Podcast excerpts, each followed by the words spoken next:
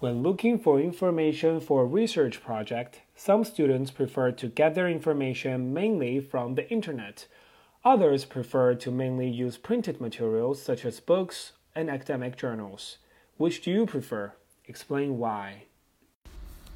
When I do my research, I prefer getting my information from books and journal articles rather than websites, because books and journal articles more often have accurate information.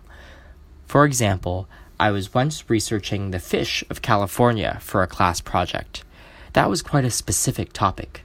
Who studies fish in California, anyways? And so, as I was looking for information, I found quite a few blogs of people who enjoyed fishing in California and wrote about fishing, but didn't really know what they were saying. Some of the information was just wrong.